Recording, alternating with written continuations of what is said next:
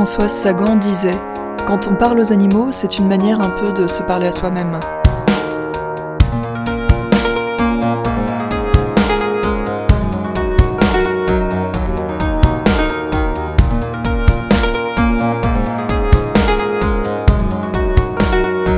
À part quand ils sont malades ou, qu'ils ont l'air euh, malheureux, qu'ils ont des crises de mélancolie, c'est ce qui leur arrive. Normalement, quand on parle à animal, on dit Eh bien, mon petit coco, mon petit, mon, vieux, c'est une manière de, de, se parler à soi-même. Un peu, un peu direct, je crois.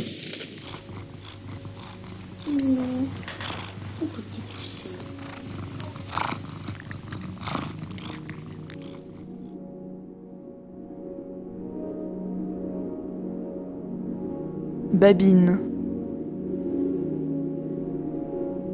Épisode 10 Vos babines.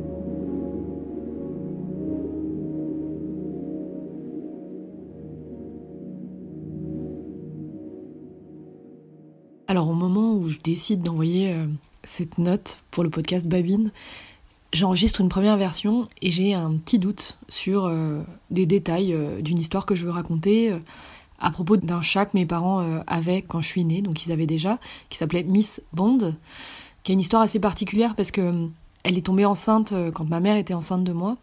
Et ma mère a perdu les os de manière prématurée, moi je suis née prématurée. Et la chatte, du coup, a, également accouché de manière prématurée le jour de, ma naissance. Et les bébés étaient pas viables, du coup elle les a mangés. On m'a raconté ça très vite et, et j'étais très en admiration devant cette chatte. J'avais l'impression de, voilà, de partager quelque chose de très fort. Et donc l'histoire que je m'étais dit que j'allais raconter ici, euh, c'était une histoire qui m'a vraiment bercée jusqu'à du coup mes 35 ans, c'est-à-dire jusqu'à aujourd'hui. C'est l'histoire que Miss Bond euh, aurait euh, un jour disparu à la douane franco-suisse, là où on habitait. Et pendant des mois, elle était restée perdue et que mon père l'aurait retrouvée miaulant devant la porte de l'appartement.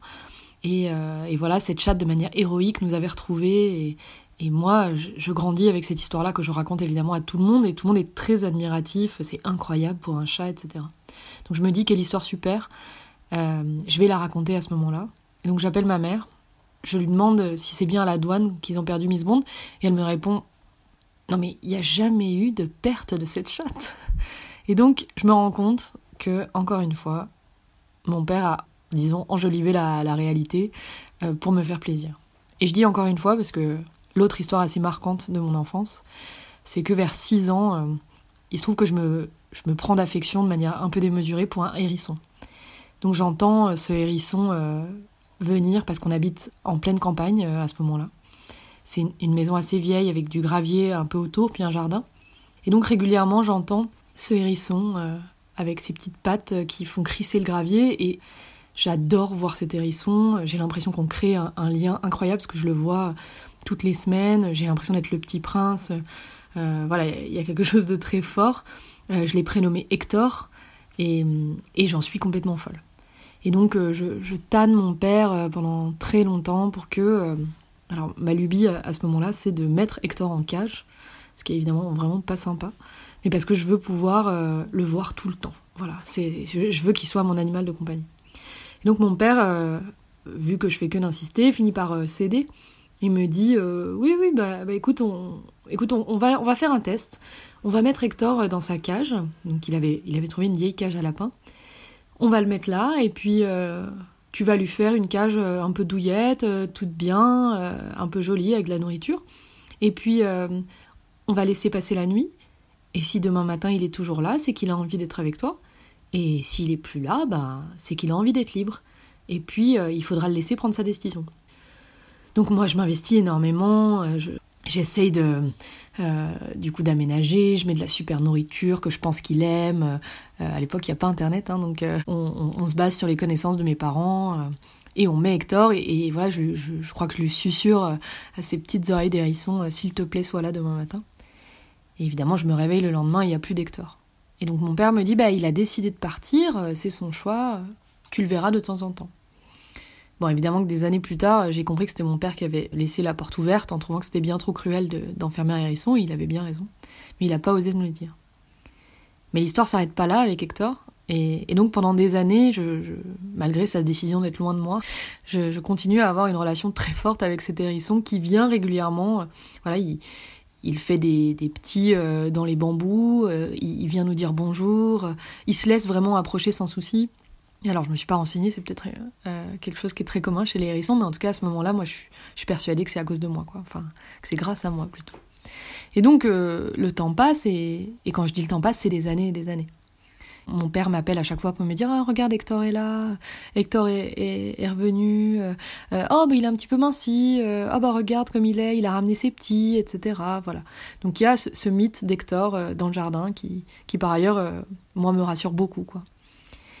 Et puis je pars de la maison à 18 ans, je, vais en ville il y a quelques années, donc moi j'ai 35 ans, et je pense il y a 4-5 ans, je raconte cette histoire à quelqu'un qui, qui me regarde et qui me dit Mais les hérissons, ça a une espérance de vie de 4 ans. Hein.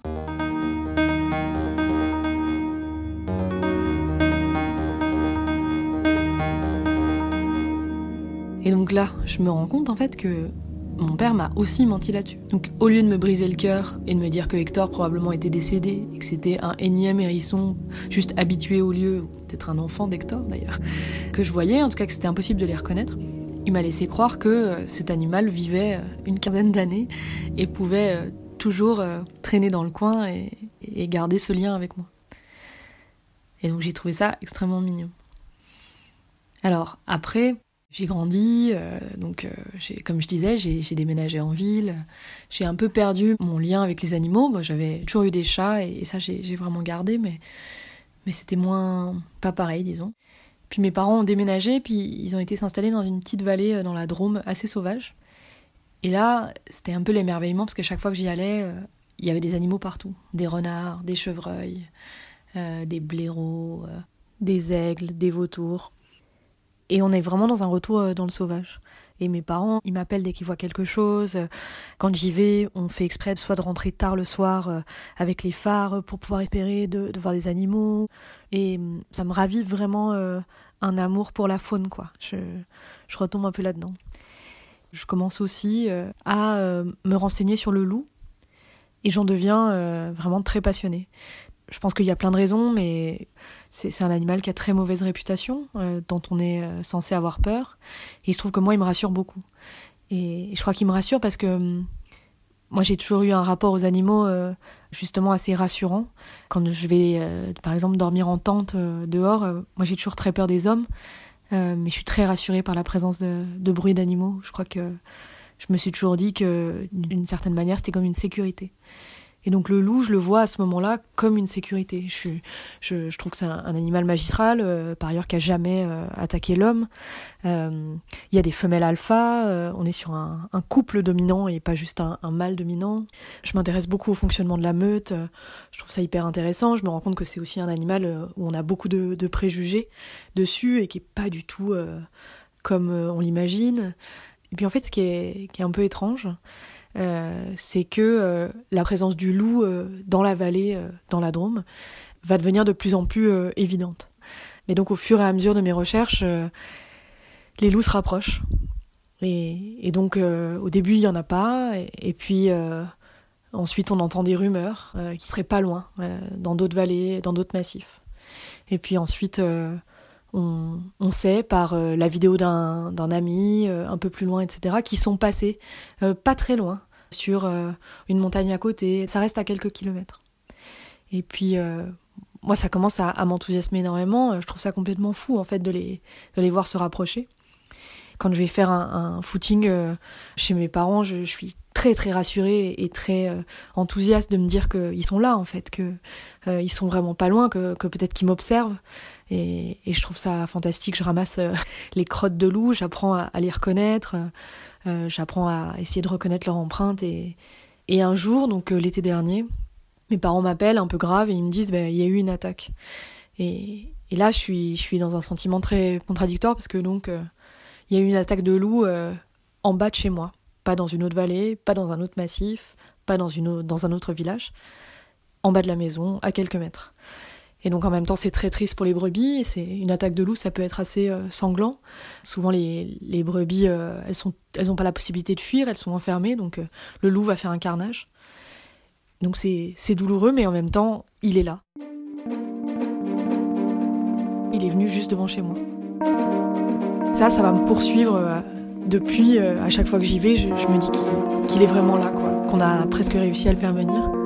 Et il y a quelque chose d'assez magique que, que je trouve très beau.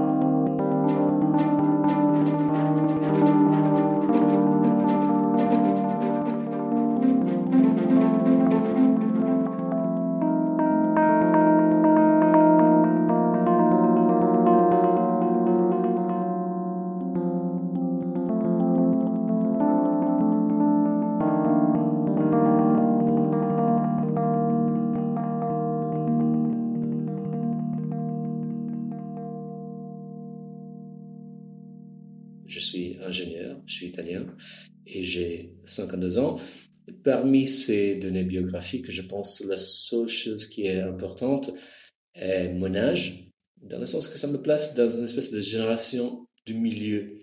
Euh, la génération de mes parents, de mes grands-parents surtout, eux, ils avaient une approche avec euh, la vie des animaux qui était très utilitaire. Euh, l'animal était un outil justement pour la cultivation des champs, où l'animal était la nourriture.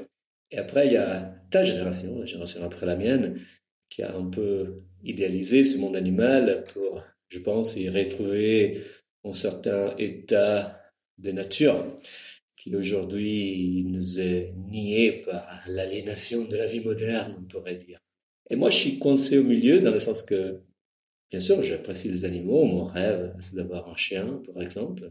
Mais en même temps, je mange de la viande sans problème. Euh, je vois la fonction utile des animaux, surtout pour des raisons culinaires. Et donc, je suis un peu ah, coincé entre les deux, les deux extrêmes. Et c'est plutôt intéressant de, de voir comme euh, cette position intermédiaire euh, se décline même dans ma jeunesse. quand j'étais petit, j'aurais rêvé d'avoir un, animal domestique. Mais nous, on habitait toujours dans des, appartements, dans des villes. Ma mère était très stricte par rapport à ça, pas des animaux dans la maison. Une position que je respecte beaucoup. Même aujourd'hui, à Paris, je ne pourrais pas avoir un chien coincé dans un appartement.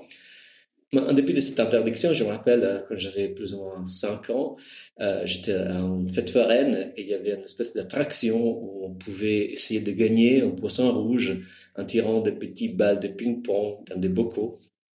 Et la chance euh, était qu'effectivement, j'ai gagné un poisson rouge. Donc, type m'a donné ce petit sachet en plastique avec un peu d'eau dedans et un petit poisson rouge euh, qui était certainement déjà très prouvé par l'expérience. Je pense que ce genre d'attractions sont, sont plus légales aujourd'hui. Euh, donc, moi, j'ai pris mon petit poisson rouge. J'étais très content. Je l'ai amené à la maison, une maison qui était absolument pas équipée pour accueillir un poisson rouge. Et donc, en dépit de mes efforts, je l'ai mis dans un gros vase avec beaucoup d'eau. Bah, le poisson, il est mort pendant la nuit. Et au réveil, euh, bah, j'étais bien sûr euh, triste, mais en même temps, j'avais deux questions. J'avais cinq ans. Euh, j'avais deux questions auxquelles je voulais une réponse. D'abord, est-ce que le poisson rouge est rouge à l'intérieur?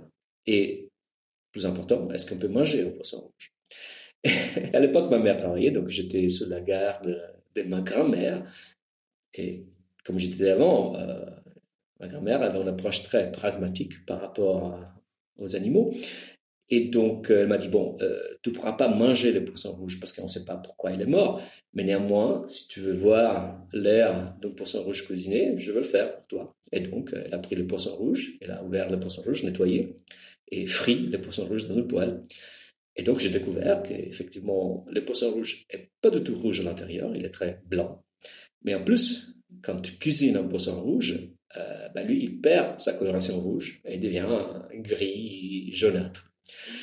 Donc, tu vois, ça c'est un peu la synthèse de mon approche euh, aux animaux. Euh, je les adore, mais j'adore aussi les manger.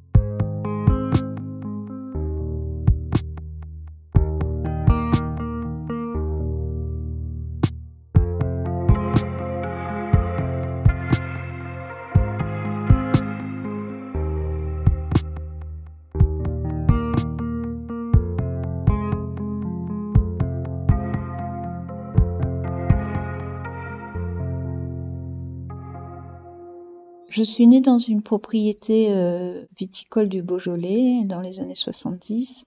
C'était un lieu vraiment magique.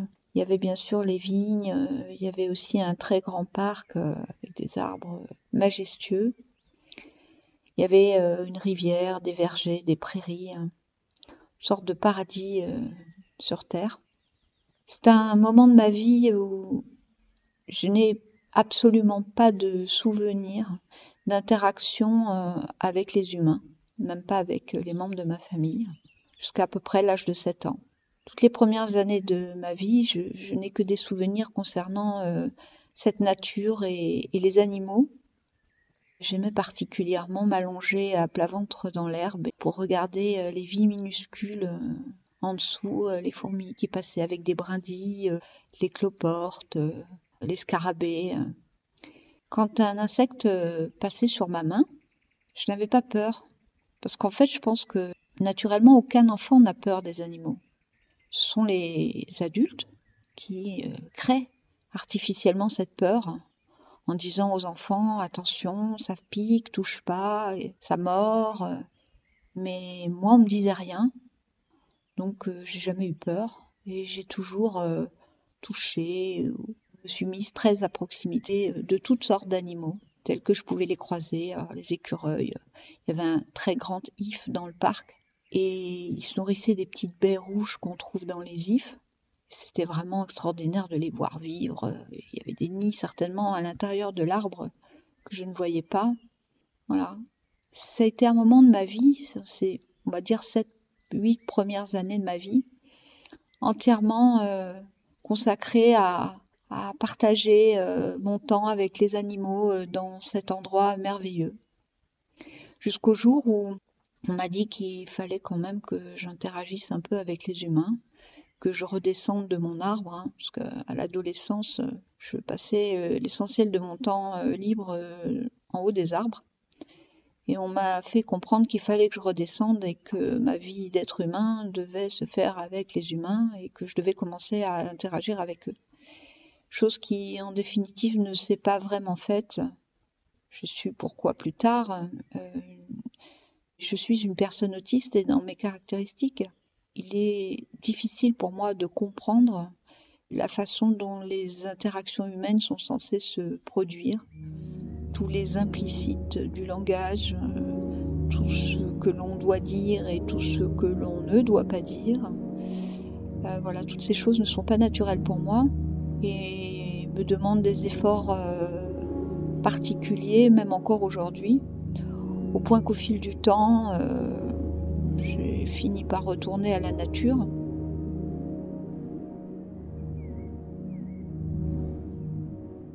Il y a deux ans, j'ai eu l'opportunité de trouver euh, en banlieue de Limoges une maison abandonnée avec un assez grand jardin dans laquelle je me suis installée et j'ai immédiatement euh, compris que j'avais l'opportunité de, de faire un sanctuaire pour les animaux dans cet endroit-là.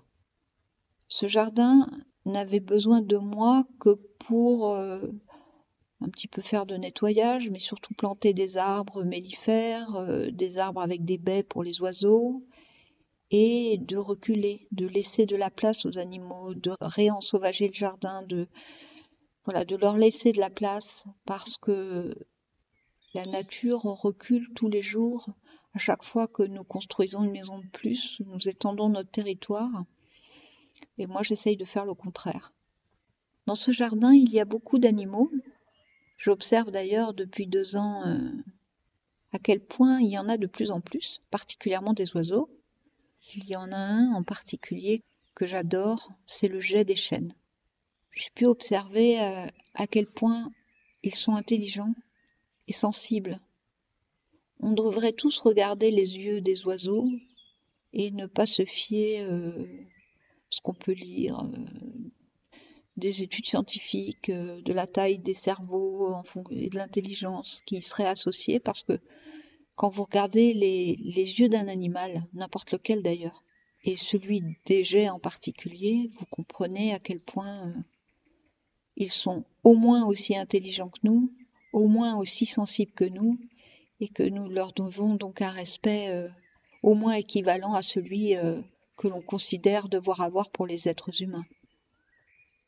L'année dernière, j'ai creusé deux mares à la pelle pendant les confinements, parce qu'il n'y a plus d'eau dans les jardins. Quand on voit euh, les étés caniculaires que nous avons maintenant chaque année, il est vraiment très important euh, de créer des points d'eau pour les animaux. Donc j'ai créé ces deux mares et, c'est merveilleux de voir à quel point la vie s'installe dès qu'on lui en laisse la possibilité. J'ai des grenouilles, des gérisses qui sont très drôles, qui patinent comme ça à fleur d'eau.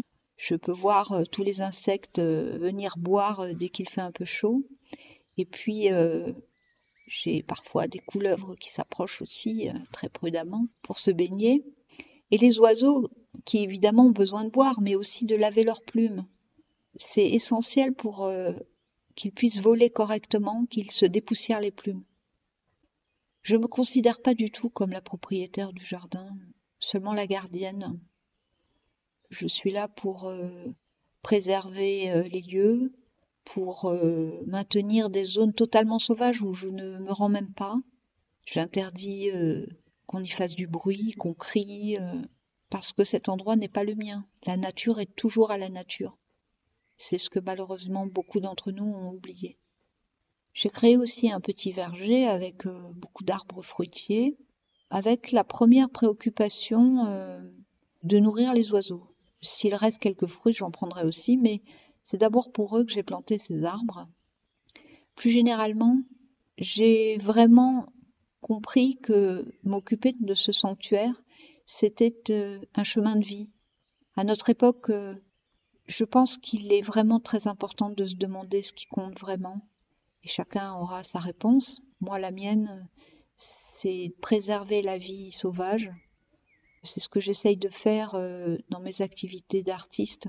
Je suis écrivain et, peintre et je consacre ces occupations à parler et à sensibiliser les gens euh, à la cause de la nature euh, sauvage et des animaux en particulier.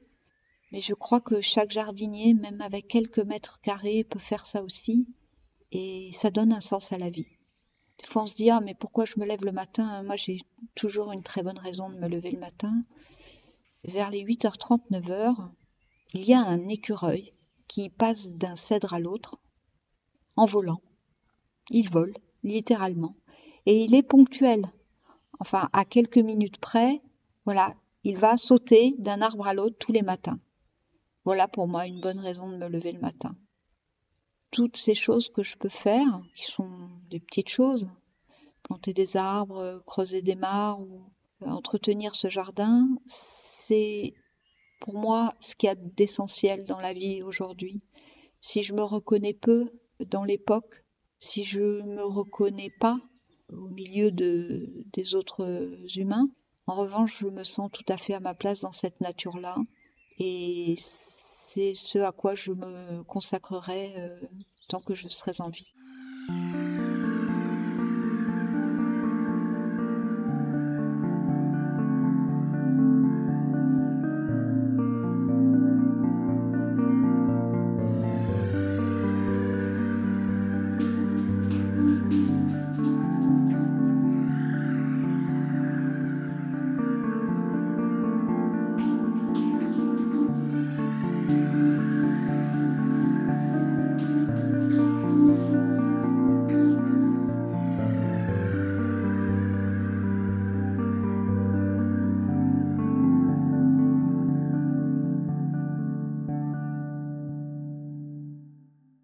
Jamais été un enfant véritablement intéressé par les animaux. Je n'ai jamais supporté que quelqu'un fasse du mal à un animal, mais contrairement à mon frère Victor qui avait deux ans de plus que moi, ce n'était pas euh, mon obsession. Mon premier souvenir d'avoir un animal, c'est on habitait Mexico, je suis mexicain, et à la maison travaillait avec nous Geneviève. C'était comme une seconde mère, un, peu. Mes parents voyaient voyager pas mal, donc on était avec elle tout le temps.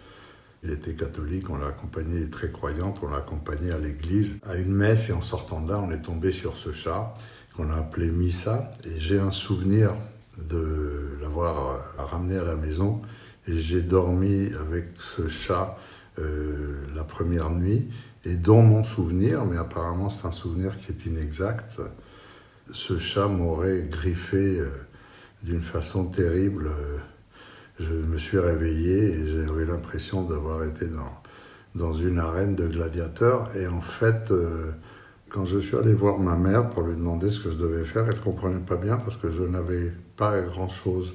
Et moi, j'avais vraiment cru que j'avais été très, très blessé. Et ensuite, j'en ai parlé avec Geneviève quelques années après, et elle m'a dit, je ne comprends pas ce que tu veux dire, parce que le chat qu'on a ramassé devait avoir euh, deux ou trois jours maximum. Donc je ne vois vraiment pas euh, comment il aurait pu provoquer tous ces problèmes. Une autre histoire que j'ai eue avec un chat, mais là ça n'a strictement aucun rapport, c'est environ 35 ou 40 ans après. On était en Grèce, en famille, et mon épouse et, ma fille sont tombées sur une petite chatte qui était abandonnée, qui allait vraiment mourir, séparée donc de sa mère, et elle était dans un état euh, vraiment très piteux. Et comme on allait rester deux ou trois semaines sur place, euh, ils m'ont demandé si on pouvait le garder. Alors au début, euh, je me suis dit que pour deux, trois semaines, ça allait. Mais je n'étais pas sûr que dans l'hôtel, ils accepteraient. Mais en fait, le chat était tellement petit qu'on l'a caché. Mais là où on l'a vraiment euh, caché, vraiment, c'est 15 jours après, quand on l'a ramené à Paris. Évidemment, c'était déjà ce que mes enfants avaient dû penser.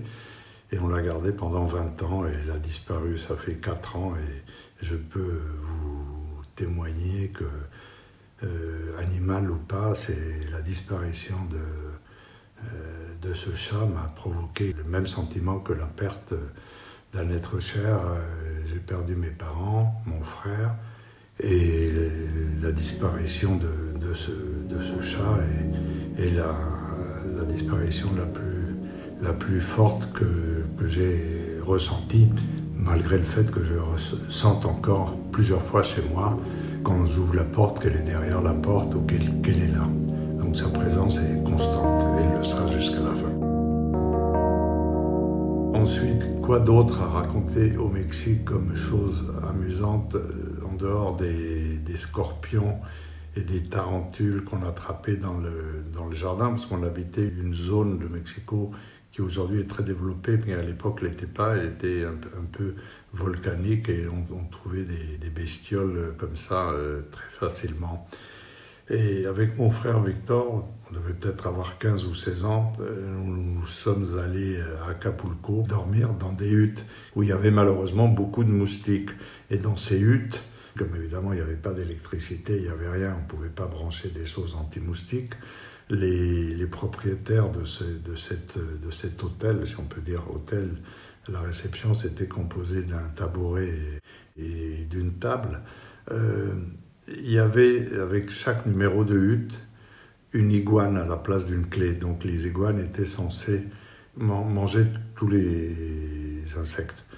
Et après, pour rigoler, je racontais cette histoire en disant que les gens qui avaient une suite avaient droit à un, un varan de Komodo. Ensuite, concernant les animaux, autre chose à raconter, c'était les voyages en, Europe en voiture avec mes parents et mon frère Victor. Mon frère Léon étant plus âgé, il, partait de son côté. Et mon frère Victor euh, avait toujours toute une série d'animaux euh, avec lui. Notamment, il avait une cage avec une souris qu'il avait appelée un nouchka.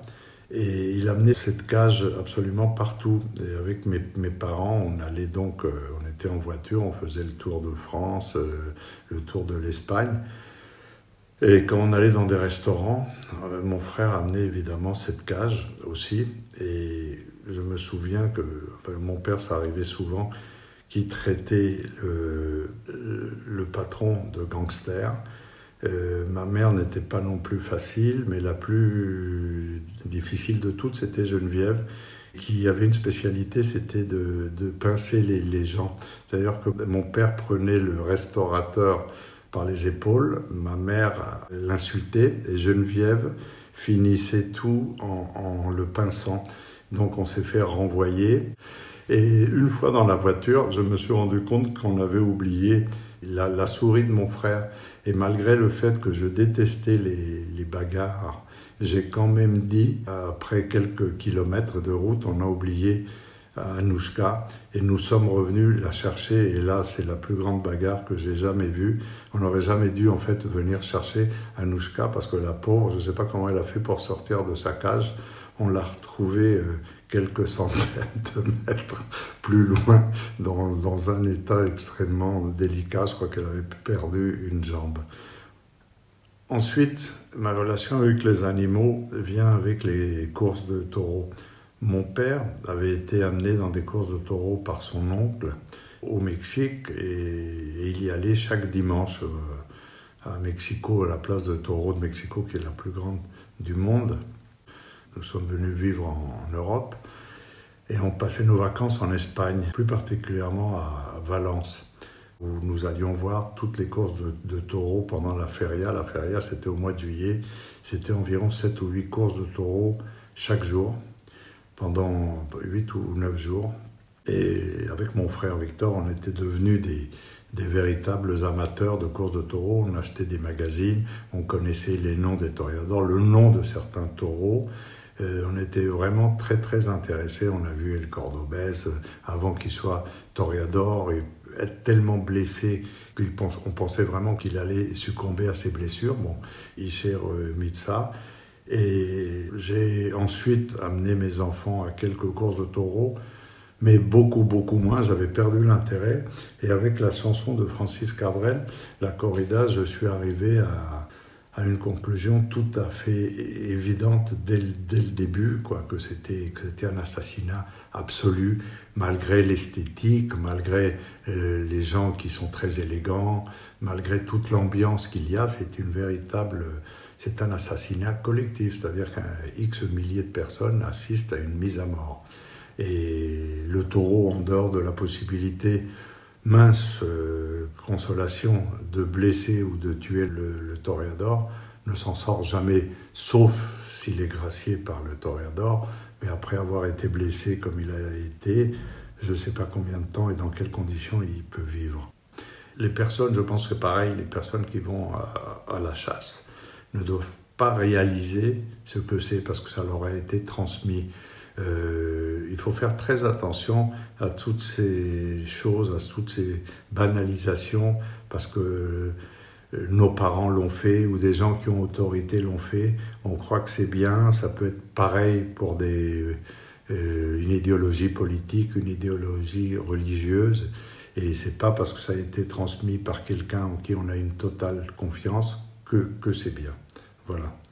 Et en fait, l'intérêt pour moi de la corrida, plus j'y pense maintenant, c'était tous les symboles qu'on voyait, mais qui évidemment étaient, euh, étaient tristes quand on se place du côté du taureau. Il y a quelque chose qu'on appelle la querencia. En français, je ne sais pas comment ça pourrait se, se traduire. C'est une sorte de zone de confort du taureau le taureau sort près des, des tablas, donc euh, de toutes ces constructions en, bois, et vers la fin, quand il sait qu'il va mourir, il se rapproche de ça, un peu comme, euh, comme quelqu'un qui pense à ses, à ses meilleurs moments, d'ailleurs, qui est très bien décrit dans la chanson. Et le, taureau, en fait, sort euh, plein de force quand il vient dans l'arène, mais il connaît rien. Il n'a aucun savoir, aucune connaissance, et peu à peu, dans cette euh, torture qui va durer 20 minutes, il assimile toutes les choses et on peut y voir également euh, une, vie, se dérouler une vie, c'est-à-dire que vers la fin, il a, il a tout compris, mais il n'a plus la force, malheureusement, de revenir en, arrière et, et d'essayer de partir le plus vite possible parce qu'il est condamné. Et on peut penser aussi que une personne, à la fin de sa vie, a, la connaissance, mais elle ne peut plus revenir non plus en arrière. Évidemment, c'est moins tragique pour une personne, mais moi, j'ai toujours vu là une espèce d'illustration de la vie.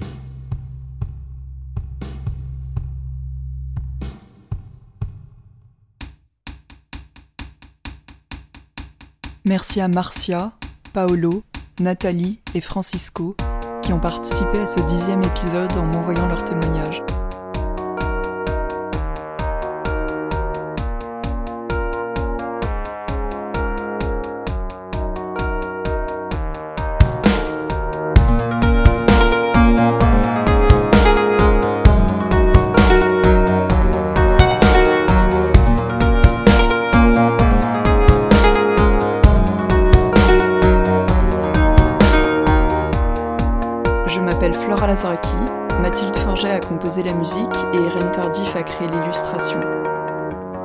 Cet épisode vous a plu, n'hésitez pas à le partager. Vous pouvez vous abonner à Babine sur votre application de podcast favorite et suivre le compte Instagram Babine Podcast. À bientôt!